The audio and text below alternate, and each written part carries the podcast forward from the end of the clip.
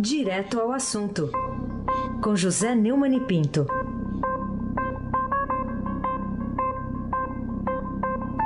Oi, Neumani, bom dia. Bom dia, o frio continua. Raíssen Abac, É. o craque. Bom dia, Almirante Nelson e o seu pedalinho.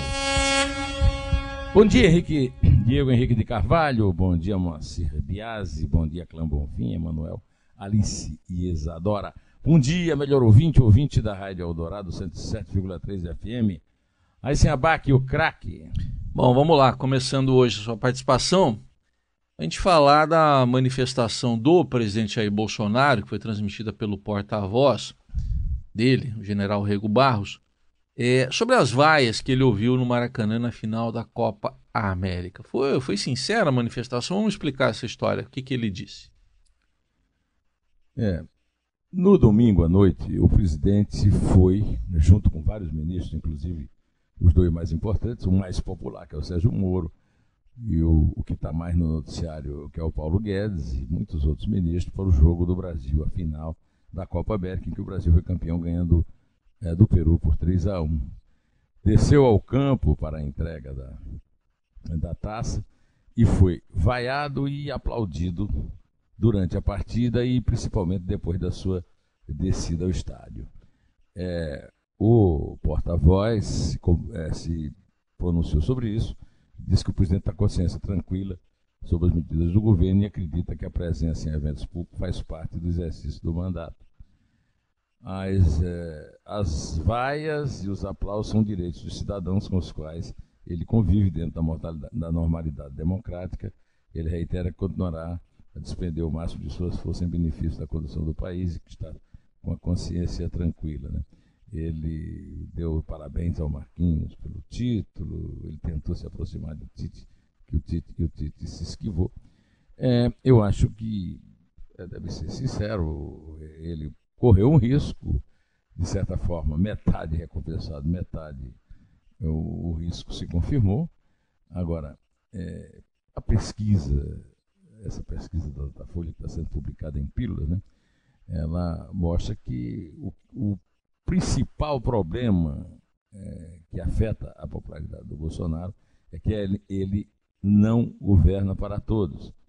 Ele fica mais preocupado, como o Estadão mostrou na matéria aí no fim de semana, com a pesca da tilápia, que na verdade, segundo os especialistas, não se pesca, na verdade, a maior parte das pil- tilápias são criadas, é criada em, em fazenda.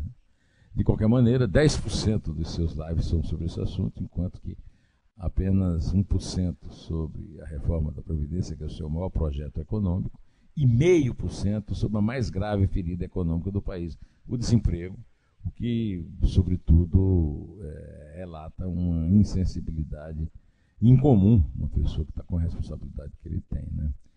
É, o- essa é a, a verdade dos fatos e pode ser que essa vaia tenha um efeito pedagógico. É, vamos esperar um pouco para ver se o, o Bolsonaro se toca e deixa de governar em torno de pesca da tilápia e, pa- e dos- do, filho Carlos, que agora está de férias, né? e passa a governar para combater de fato grande, a grande chaga nacional, que é do o, o desemprego. O desempregado não é culpado por isso. Ele mesmo vive dizendo que os culpados são os governos anteriores do PT, mas está faltando dar a mão para o desempregado. né? Vamos esperar que a vaia do Maracanã o ajude na direção do governo para todos que ele jurou na posse, mas que não tem cumprido, Raíssen Abac e o craque. Você sabe que além da tilápia tem a traíra, né? Tem a traíra. Tem que tomar cuidado com a traíra. Ô, Neumann, você concorda aí com uma opinião geral que a gente tem ouvido de que a reforma da Previdência vai ser aprovada por mérito exclusivo do presidente da Câmara, Rodrigo Maia, e nada se devendo ao Poder Executivo? É, ah, a Câmara é a mesma. A, a- legislatura mudou, é claro. Houve uma renovação de 52%, mas é bom a Câmara não ficar fazendo muita basófia, porque a Câmara era a mesma. Quando era altíssimo o placar da, da- da reprovação da reforma da Previdência no governo Temer, E as reformas que foram feitas foram muito tímidas, Fernando Henrique e Lula principalmente. Né? Dessa vez, há uma mudança. Primeiro, eh, antes da Câmara começar a cantar de galo e querer dizer que o Bolsonaro não fez nada, primeiro, o Bolsonaro, o governo, o Paulo Guedes, tem feito uma campanha bastante bem sucedida é, a respeito do, da importância da reforma da Previdência e a sua equipe, no caso chefiada pelo, pelo o Mariz, né, pelo neto de Nato Mariz, é, que é o secretário da Previdência, é, fixou essa meta de um trilhão em torno da qual há uma certa concentração. Né? É, o Estadão noticia que em plena segunda-feira, que é um dia bem deserto, 417 dos 513 deputados registraram presença na Câmara. Isso vem da pressão popular. Segundo o Datafolha, em três meses, o apoio à reforma passou de 41% para 47%. A rejeição caiu de 51%, é, de, de 55%, de, de 51% para 44%. Isso é, é um bom sinal, né? E, e mostra que o, o, o, discurso do Paulo Guedes caiu no meio do povo e, e é, o povo pressiona os deputados para que eles aprovem. Eu espero que a Joyce Asselman, que é a líder é, do governo no Congresso, tenha razão em relação ao que ela disse e que eu vou pedir para o Almirante Nelson é, colocar aí a sonora. Por favor, Almirante. Se a gente ficar é, rompendo o acordo, se a gente ficar é, tentar transformar o texto num Frankenstein ou reduzir a reforma, o PSL não pode emagrecer a reforma da Previdência. Nós somos o partido que tem a maior responsabilidade em relação a isso. Né? Então nós temos que manter a reforma o mais musculosa possível. Então eu tenho trabalhado para que não. Agora, em plenário, gente sabe, isso pode ser uma grande surpresa. A gente tem que aguardar para ver. É. É muito interessante que a esquerda e o PT já estão derrotados mesmo, jogados o lado. O, o convencimento está sendo feito para ver se o PSL não desidrata a Previdência no caminho apontado pelo Paulinho da Força, que também sumiu do noticiário depois daquela declaração de 1 de maio de que ele não podia deixar o Bolsonaro se reeleger e por isso a reforma da Previdência não podia economizar mais do que 600 bilhões. O Paulinho saiu da moda, né? Aí se abaque o craque. Vamos lá. Ah, vamos falar aqui também sobre essa questão envolvendo a Lava Jato, né? Porque o relator da Lava Jato, lá no Supremo, que é o ministro Luiz Edson Fachin, disse que juízes também cometem ilícitos e, se o fazem, devem ser punidos. Ele falou isso lá no Paraná, num evento. O que será que ele quis dizer, hein, Neumann? Juiz algum tem uma Constituição para chamar de sua. Juiz algum tem a prerrogativa de fazer do seu ofício uma agenda pessoal ou ideológica. Se o fizer, há de submeter seu escrutínio da verificação. É. O problema é que no, o Supremo também não tem uma Constituição para chamar de sua, para reescrever, para legislar no lugar do Congresso, como o Supremo faz. E o Faquinha, apesar de ter sido um ministro, que inclusive foi bastante elogiado nessas, nessas conversas ainda não autenticadas do, do, do Intercept Brasil entre o Moro e o, e o, o Dallagnol, né?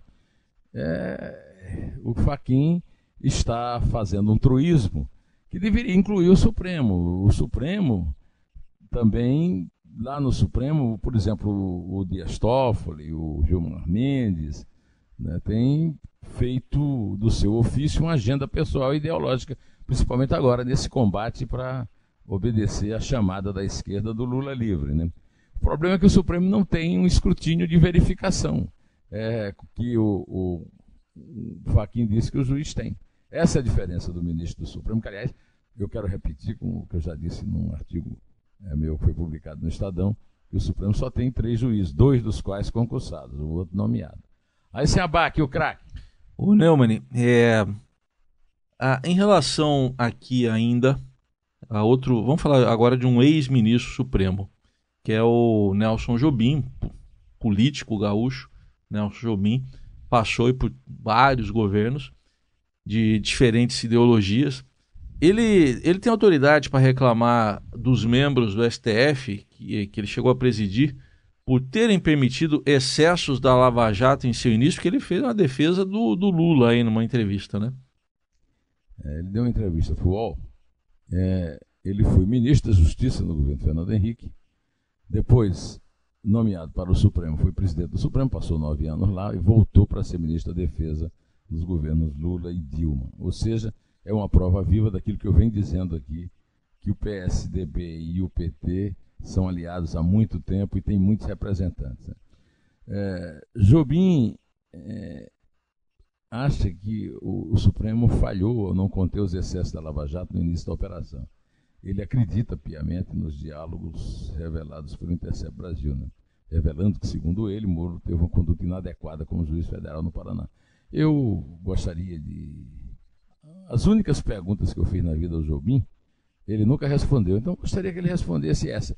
É, onde é que ele teve notícia da certificação das mensagens do Intercept Brasil do, do Glenn Greenwald? Agora, Jobim não é propriamente uma figura confiável. Eu até disse no meu vídeo no, na, na, no YouTube, que está no ar, que eu não confiaria deixar meu filho sozinho no apartamento com ele. Eu, o meu filho bebê, né, para ele tomar conta. É, eu lembro também que o Jobim confessou que andou metendo a colher, reescrevendo a Constituição com o conhecimento do doutor Ulisses, que foi inclusive, você falou em traíra, né? Ele aproveitou que o doutor Ulisses tinha morrido. Agora, o Jobim aparece da, da, da, do completo oblívio, né? É, pelo, pelo UOL que está, que é parceiro do, do Glenn Green, o Verdevaldo. Aí sem abaque. Bom, esse caso aí tem gerado muitas uh, divulgações, muitas reportagens, a gente mesmo tem que repercutir aqui também isso, então é um assunto que está no noticiário, envolvendo essa suposta troca de mensagens entre o Moro e os procuradores da Lava Jato. Agora, como é que você explica, que conclusão você chega até de o Moro ainda assim, ainda ser o ministro mais popular aí do gabinete do Bolsonaro? O Moro esteve presente, como eu lembrei, lá no Maracanã no jogo. Né? Não, não tive nenhuma referência de vaia para ele. A Datafolha disse que a aprovação pessoal de Moro com essa carga, principalmente do Jornal Nacional, da Band News, da Folha é, e agora da Veja, né? A, a aprovação pessoal dele caiu de 59% para 52%. Mas há uma contradição. A pesquisa mostra que 54% dos brasileiros acham que não há motivo para ele sair do ministério, enquanto 38% acham que sim, que é uma diferença bastante razoável, e, também 54% é, contestam o fato dele ter sido parcial, uma vez que não querem que o Lula fique solto, né? Aí se abaque o craque. Bom, o que, que você diz aí do, de uma comparação que foi feita pelo ministro Augusto Heleno? Ele estava lá num evento e falou que o Moro é o Batman atrás do Coringa. O ministro-chefe do Gabinete de Segurança Institucional, general Augusto Heleno, é, disse né, que o vazamento dessas conversas ilegais é, se deu porque o ex-juiz é o símbolo do Batman contra o Coringa. Um homem desse ser colocado na parede por gente que tem pavor dele, o cara, quando ouve falar em Moro, quer morrer, né? Disse Heleno sem citar nome, né? É, os caras querem ver o Batman na parede, começam a inventar que a conversa dele com o procurador é ilegal. É, um juiz não pode conversar com o procurador, mas muitos podem conversar com o advogado de defesa, receber em casa para jantar. É, o, o, o Heleno só cometeu um erro aí. Na verdade, o réu é que recebeu o ministro do Supremo. Aliás, muitas vezes, muitas vezes o Gilmar Mendes foi jantar com o, o Temer, que era é, ao lado da Dilma o réu de uma ação é, no Tribunal Superior Eleitoral, na qual o Gilmar Mendes, que o Gilmar Mendes presidia e que presidiu para absolver por falta de provas, quando o relator é, da mesma ação dizia que houve mesmo foi um excesso de ele foi absolvido por excesso de provas. Bom, mas a, a, a, o, certo é que o Moro está no centro dos acontecimentos, agora tirou férias, disse que é para descansar o corpo, segundo seu porta-voz, e vamos em frente, Raíssen Abac, com o Moro de férias. Bom, queria que você falasse um pouquinho mais de um artigo que você publicou aí no, no blog, blog do Neumann, é, meio com uma comparação ali entre a firula do futebol com movimentações políticas atuais aí do Brasil. comparação é essa aí? Chama-se o folclore da firula e eu, eu lembrei um, uma pelada que tinha na, no lugarejo de Pau Grande, na Serra, lá no Rio, onde morava o Mané Garrincha, e naquele, naquele, naquela pelada não contava gol, contava drible. Eu comparo o Brasil é, com, esse, com essa pelada do Mané Garrincha. No Brasil não se conta gol, não se conta resultado, o que se conta é a firula, é a chicana, é a, a beleza do discurso e tal. E eu então concluo esse artigo dizendo que Toffoli, Mendes, Marco, Lewandowski e o trêfego decano Celso ainda reservam a cartada final, a suprema firula, o drible mágico na boiada, para o fim das exageradas férias em agosto, mês do desgosto para muitos, mas quem sabe do gosto total do prisioneiro mais entrevistado da história penal brasileira. Com votos já anunciados, mas que não passa de mágica de poder moderador não os torna suspeitos de Mendes e Celso, a segunda turma poderá considerar Moro suspeito, anular a condenação do chefe e correr para o abraço.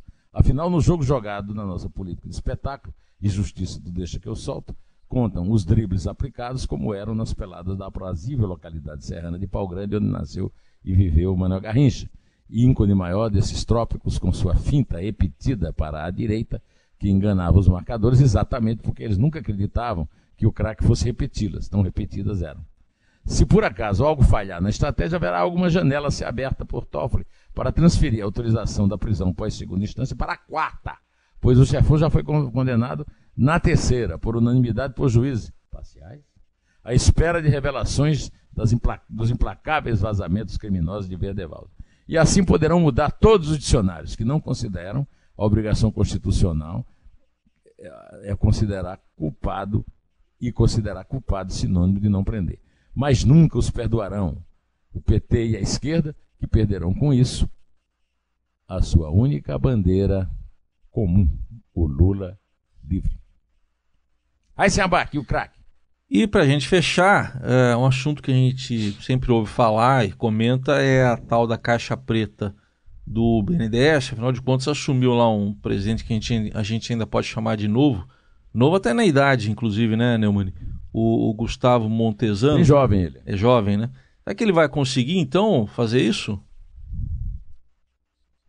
Este é o meu comentário no podcast mais acessado é, de notícias no Brasil, que é o Estadão Notícias, que está tratando hoje da cobertura do Estadão da evolução de 1932, que é o dia 9 de julho, é um feriado, mas nós trabalhamos, né, Raíssa?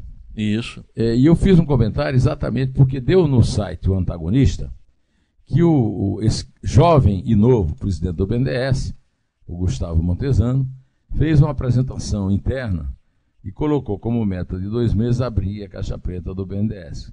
Como você sabe, o Joaquim Levy que caiu, falou que não tinha caixa preta, há uma, um, um discurso total de falta de caixa preta, mas a verdade é que tem mesmo. Porque o um escândalo, Heisen, que o BNDES emprestou 7 bilhões de reais ao Debrecht sem garantia nenhuma. E agora o BNDES está no último lugar da fila para receber o que sobrar do calote judicial. Ou oh, desculpe, você que gosta das coisas precisas, chamam de recuperação, recuperação judicial. judicial. É, você que conhece bem, você conhece bem esse assunto, você já ia me interromper, mas eu te digo que eu considero um calote mesmo, viu? Ele foi aceito em tempo recorde, um dia, pelo juiz Carolina. Carolina, aquela que fica na janela olhando a banda passar, né? O juiz João de Oliveira Rodrigues Filho. Dessa caixa preta ainda vão sair os empréstimos para Moçambique, Venezuela, Cuba e etc. O atraso no pagamento ao BNDES em 2019, só da Venezuela, de Cuba e de Moçambique, foi estimado em 2 bilhões e 300 milhões de reais. O calote em 2018 foi de 4 bilhões e 400 milhões de reais. Isso, para resumir, tem mais países que devem ao BNDES. E a garantia? Olha, são 33 países. Não, ainda foi ontem né, que eu falei lá no, do, do, do, México, lá da prisão lá no México, por causa do Aldebrecht. E sabe quem garante isso tudo? O Tesouro Nacional. O Tesouro Nacional, Hum. É o nosso bolso. E aí vem aqueles caras com aquela ladainha, que o grupo técnico do BNDES não tem nada com isso. Eu quero dizer, como dizia o famoso baião do Luiz Gonzaga, que Silvio Santos tornou um sucesso nacional, Ah. que mentira, que lorota boa. Você você lembra daquele comercial? Você lembra daquele comercial La Garantia Soy Yo? La garantia soy yo. É isso. A equipe do BNDES sabia de tudo e foi cúmplice. Por que é que nenhum executivo do banco avisou, gritou, esperneou sobre o que estava acontecendo? Por que é que no BNDES? Porque no BNDES foi adotada uma versão do sistema SS. Você já ouviu falar do SS da Alemanha, que era uma polícia política. No BNDES foi o sim senhor. O sim senhor é corrupção também, senhor Reis. É para ganhar cargo comissionado e presente dos corruptores. O BNDES, que toma recurso do trabalhador para dar aos corruptores e está no fim da fila da Odebrecht, só tem uma solução, viu, velho? É fechar. Afinal, ele não presta serviço nenhum. É mais um do Nidor. Robin Hood, as avessas, Heisenbach, o craque, aquele que vai começar de três, são três gols do Palmeiras hoje contra o Não, Internacional. é amanhã o jogo. Hoje não, amanhã. Mas fazer três no Inter é difícil, hein? É difícil. É difícil. Vamos lá. É três. Mas se o Palmeiras não fizer, ninguém mais faz. Tá bom. Então, olha lá. É três. É dois. É um.